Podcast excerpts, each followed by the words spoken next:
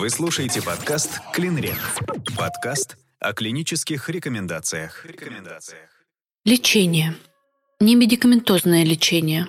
Рекомендована психологическая коррекция и релаксирующий тренинг для пациенток с мастодинией с целью купирования болевого синдрома. Убедительность рекомендаций С, достоверность доказательств 5. Только наблюдение и заверение пациентки в отсутствии угрозы ее здоровью помогает купировать болевой синдром у 86% женщин со средней интенсивностью боли и у 22% с острой болью. Приблизительно 61% женщин, ежедневно прослушивающих релаксирующие аудиозаписи в течение 4 недель, отмечают уменьшение мастодинии в сравнении с 25% женщин из группы контроля.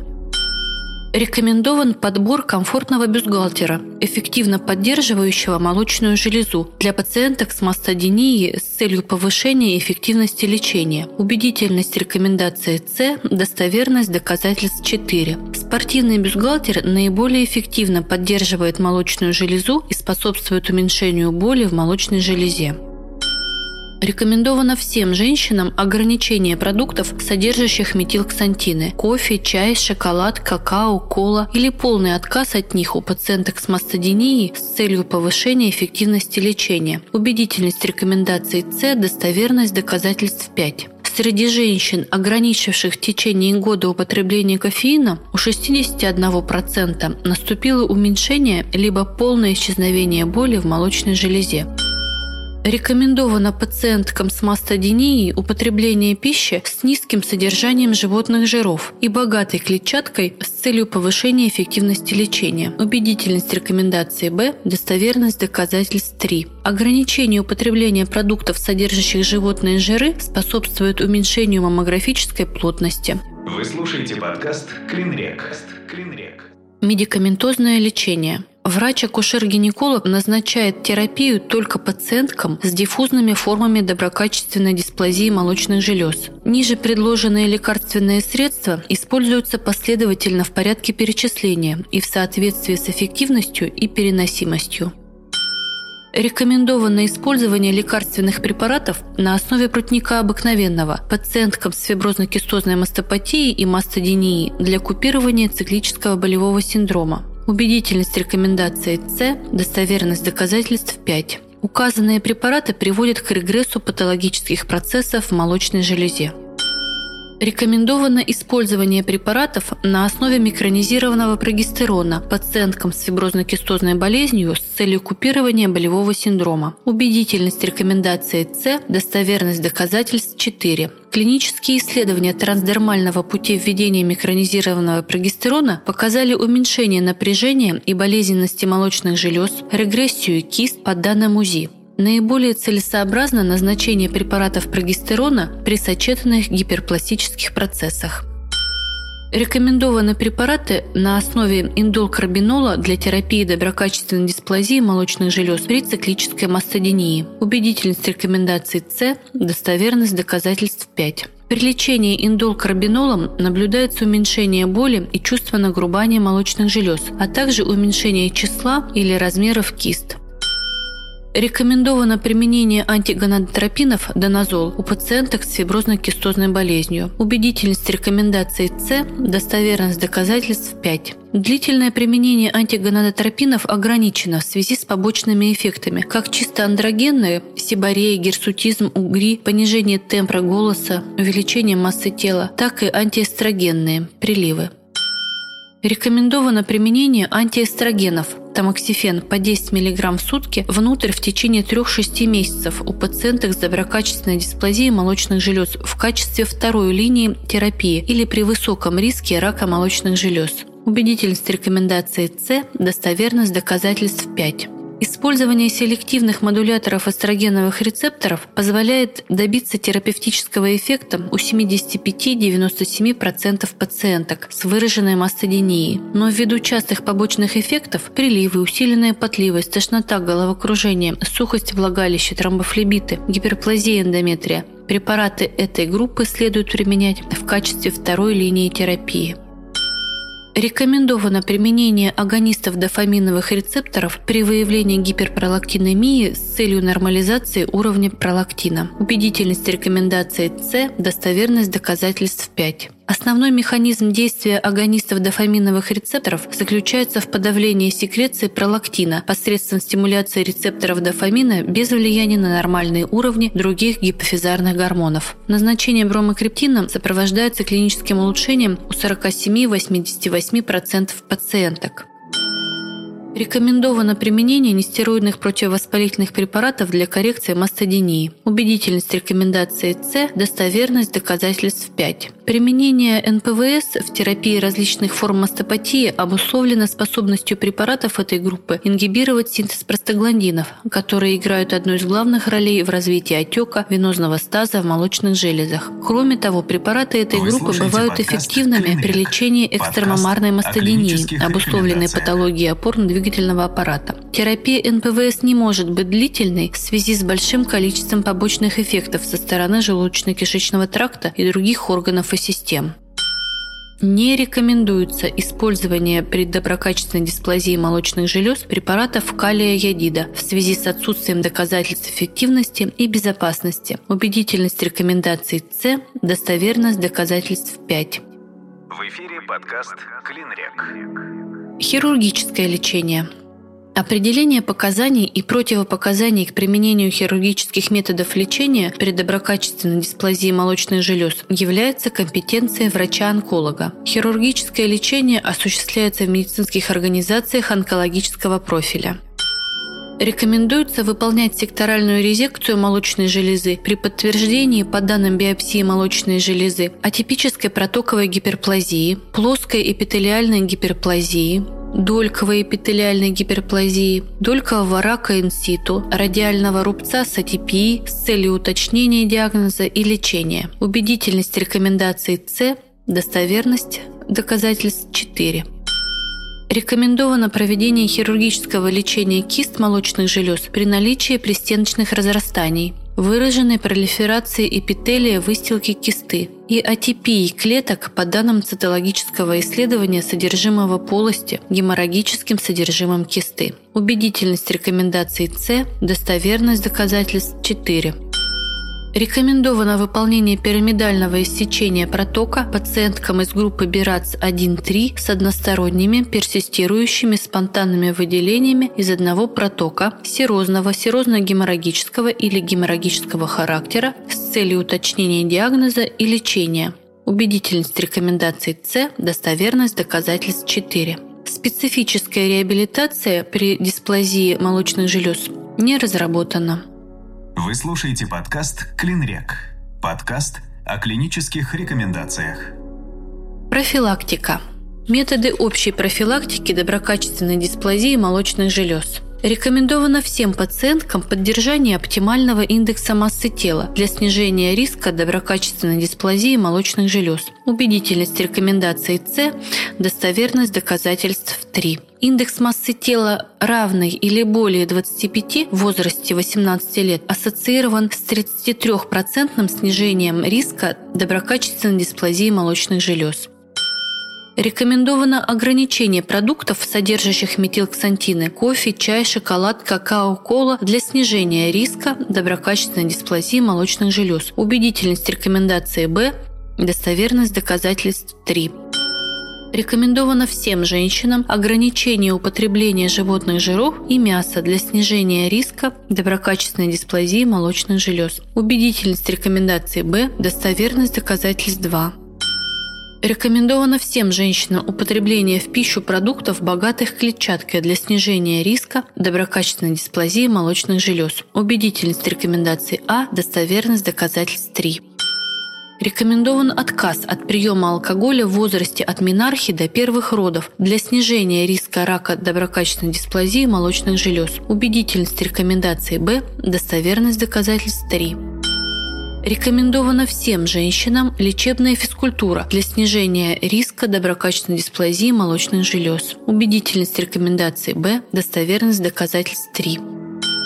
Рекомендована оптимизация длительности менопаузальной гормонотерапии для снижения риска доброкачественной дисплазии молочных желез. Убедительность рекомендации А, достоверность доказательств 2. Использование комбинированных препаратов для МГТ, содержащих эстрогены и синтетические прогестины, более 8 лет на 74% увеличивает риск доброкачественной дисплазии молочных желез.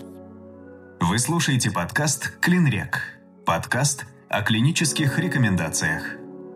Методы профилактики рака молочной железы у пациенток с доброкачественной дисплазией молочной железы из группы высокого риска. Назначение профилактической медикаментозной терапии и определение показаний к риск-редуцирующим вмешательствам относятся к компетенции врача-онколога. Рекомендовано оценить факторы риска молочной железы, убедительность рекомендаций С, достоверность доказательств 5. Рекомендовано повышение физической активности с целью профилактики рака молочной железы. Убедительность рекомендации Б, достоверность доказательств 3. Рекомендовано ограничение употребления животных жиров и мяса не более трех порций в день с целью профилактики рака молочной железы. Убедительность рекомендаций С, достоверность доказательств 4. Рекомендовано употребление в пищу продуктов, богатых клетчаткой, с целью профилактики рака молочной железы. Убедительность рекомендаций Б, достоверность доказательств 3. Рекомендовано кормление грудью всем пациенткам при отсутствии противопоказаний с целью профилактики доброкачественной дисплазии молочных желез и рака молочных желез. Убедительность рекомендации Б, достоверность доказательств 2. Каждые 12 месяцев кормления грудью ассоциировано со снижением относительного риска рака молочной железы на 4,3%. Вы слушаете подкаст «Клинрек». Подкаст о клинических рекомендациях. Женщинам старше 35 лет с атипической гиперплазией молочных желез рекомендуется прием риск-редуцирующих препаратов антиэстрогены с целью подавления пролиферативной активности, профилактики рака молочной железы у пациенток с доброкачественной дисплазией молочных желез из группы высокого риска. Убедительность рекомендаций С, достоверность доказательств 5. У женщин с наличием в анамнезе атипической гиперплазии молочных желез использование тамоксифена в дозе 20 мг в сутки в течение 5 лет связано с сокращением риска развития рака молочной железы на 86%. Использование ингибиторов ароматазы эксимистан в дозе 25 мг в сутки или анастрозол 1 мг в сутки в течение 5 лет у пациенток из группы высокого риска в менопаузе снижает риск рака молочной железы на 65% женщинам-носительницам генетических мутаций гена BRCA1 и 2 после обсуждения соотношения пользы и рисков может быть предложена риск-редуцирующая мастектомия при наличии изменений в молочных железах, сопровождающихся выраженной гиперплазией, атипией эпителия с целью снижения риска рака молочных желез. Убедительность рекомендаций А, достоверность доказательств 2. Риск редуцирующая мастектомия на 93% снижает риск рака молочной железы. Вопрос о риск редуцирующей сальпинго-авариэктомии принимается решением врачебной комиссии. Диспансерное наблюдение пациенток с доброкачественной дисплазией молочных желез. Объем и кратность обследования пациенток регламентированы действующими документами. При результатах БИРАЦ-1 и 2 пациентка наблюдается врачом-акушером-гинекологом. При БИРАЦ 4, 5, 6 пациентка наблюдается врачом-онкологом. При БИРАЦ 0 и БИРАЦ 3 необходима консультация врача-онколога с определением дальнейшей тактики ведения. Рекомендовано в рамках проведения профилактического осмотра и диспансеризации выполнение рентгеновской маммографии в двух проекциях женщинам в возрасте от 40 до 75 лет включительно один раз в два года. Убедительность рекомендации С, достоверность доказательств 5.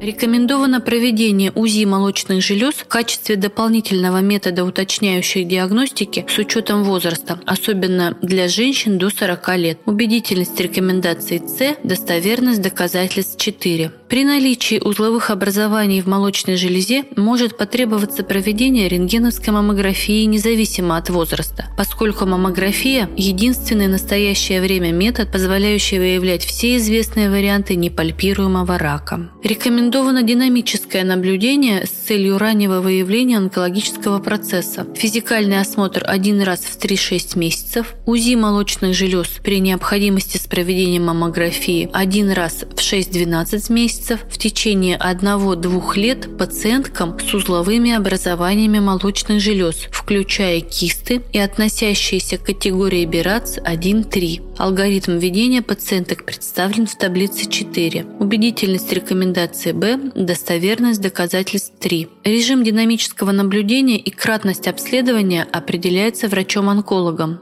Если в процессе динамического наблюдения отмечается рост образования или усиливаются подозрения в отношении злокачественного образования, требуется дополнительное выполнение биопсии. Вопрос о биопсии решается врачом-онкологом. Организация оказания медицинской помощи. Поскольку некоторые формы доброкачественной дисплазии молочных желез ассоциированы с повышенным риском развития рака молочной железы, оптимизация диагностики и тактики ведения женщин с такой патологией является частью стратегии снижения заболеваемости раком молочных желез. Медицинская помощь женщинам с целью выявления заболеваний молочных желез оказывается врачом-акушером-гинекологом. К непосредственным обязанностям врача-акушера-гинеколога относится оценка риска и раннее выявление как доброкачественных, так и злокачественных заболеваний молочных желез, а также оказание специализированной помощи при доброкачественной дисплазии молочных желез, включающие лечебные и профилактические подходы. После оценки риска рака молочной железы, проведения физикального и инструментального обследования, дальнейшая маршрутизация пациентки определяется на основании степени риска и заключений, полученных при осуществлении методов визуализации по классификации БИРАЦ. Женщины с выявленными кистозными и узловыми образованиями молочных желез направляются в онкологические диспансеры для верификации диагноза. Инвазивные методы диагностики выполняются врачом-онкологом.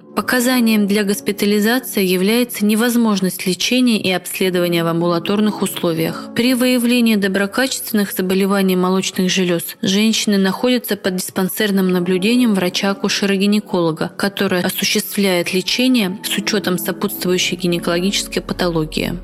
В эфире подкаст «Клинрек». Скрининг рака молочных желез – под скринингом подразумевается профилактическое обследование здоровых групп населения с целевым уровнем охвата таргетной популяции большим или равным 80% с целью выявления заболевания на ранней стадии. Основной целью скрининговых программ по раннему выявлению рака молочной железы является снижение показателей смертности от данного заболевания путем диагностики ранних стадий рака молочной железы. Скрининг на выявление злокачественных новообразований молочных желез проводится в возрасте от 40 до 75 лет включительно. Маммография обеих молочных желез в двух проекциях с двойным прочтением рентгенограммы один раз в два года. У женщин до 40 лет показано выполнение УЗИ молочных желез один раз в два года при отсутствии факторов риска рака молочной железы и жалоб. При наличии факторов риска или жалоб проводить УЗИ молочных желез необходимо один раз в год. При подозрении на патологические изменения молочных желез показано проведение маммографии и УЗИ молочных желез независимо от возраста. Применение гормональных контрацептивов при доброкачественной дисплазии молочных желез. Рекомендовано в соответствии с медицинскими критериями приемлемости методов контрацепции ВОЗ 2015 года классифицировать доброкачественную дисплазию молочных желез как категорию 1 – состояние, при котором нет ограничения для использования контрацептивного метода для применения КОК. Убедительность рекомендаций С, достоверность доказательств 5. Этот подход относится в том числе и к пациенткам с наличием семейной истории рака молочных желез и носительством БРСА-1 и БРСА-2. Неуточненное образование в молочной железе рекомендовано рассматривать как категорию 2 – состояние, при котором преимущества применения метода в основном превышают теоретический или доказанный риск. для всех типов КОК, но требуют незамедлительного уточнения диагноза. Убедительность рекомендации С, достоверность доказательств 5. Этот подход относится как к начальному выбору, так и к продолжению использования метода контрацепции при выявлении неуточненного образования молочной железы. Применение комбинированных оральных контрацептивов с низкой дозой этинилэстрадиола 20 микрограмм ассоциировано со снижением выраженности мастодинии. Применение средств менопаузальной гормональной терапии при доброкачественной дисплазии молочных желез. Доброкачественная дисплазия молочных желез не является противопоказанием для назначения менопаузальной гормональной терапии. Учитывая высокий риск рака молочной железы у пациенток, принимающих продолжительную менопаузальную гормональную терапию, с целью профилактики рака молочной железы рекомендовано менопаузальную гормональную терапию назначать по показаниям в возрасте моложе 60 лет, при длительности постменопаузы более 10 лет и использование в препаратах менопаузальной гормональной терапии минимальных эффективных доз эстрогенов. Убедительность рекомендаций С, достоверность доказательств 5 целом риск рака молочных желез, связанный с менопаузальной гормональной терапией, мал и постепенно снижается после прекращения лечения. Повышенный риск развития рака молочной железы связан с добавлением синтетического прогестогена, медроксипрогестерона, и ниже при использовании микронизированного прогестерона. Минимально эффективные дозы эстрогенов для препаратов, содержащих эстрадиол или эстрадиоловалерат 1-0,5 мг в сутки. Для трансдермальных препаратов 14 микрограмм в сутки. Вероятность риска рака молочных желез при применении менопаузальной гормональной терапии может быть частично снижена путем отбора женщин с более низким индивидуальным исходным риском и превентивным изменением образа жизни. Вы слушаете подкаст «Клинрек». Подкаст о клинических рекомендациях.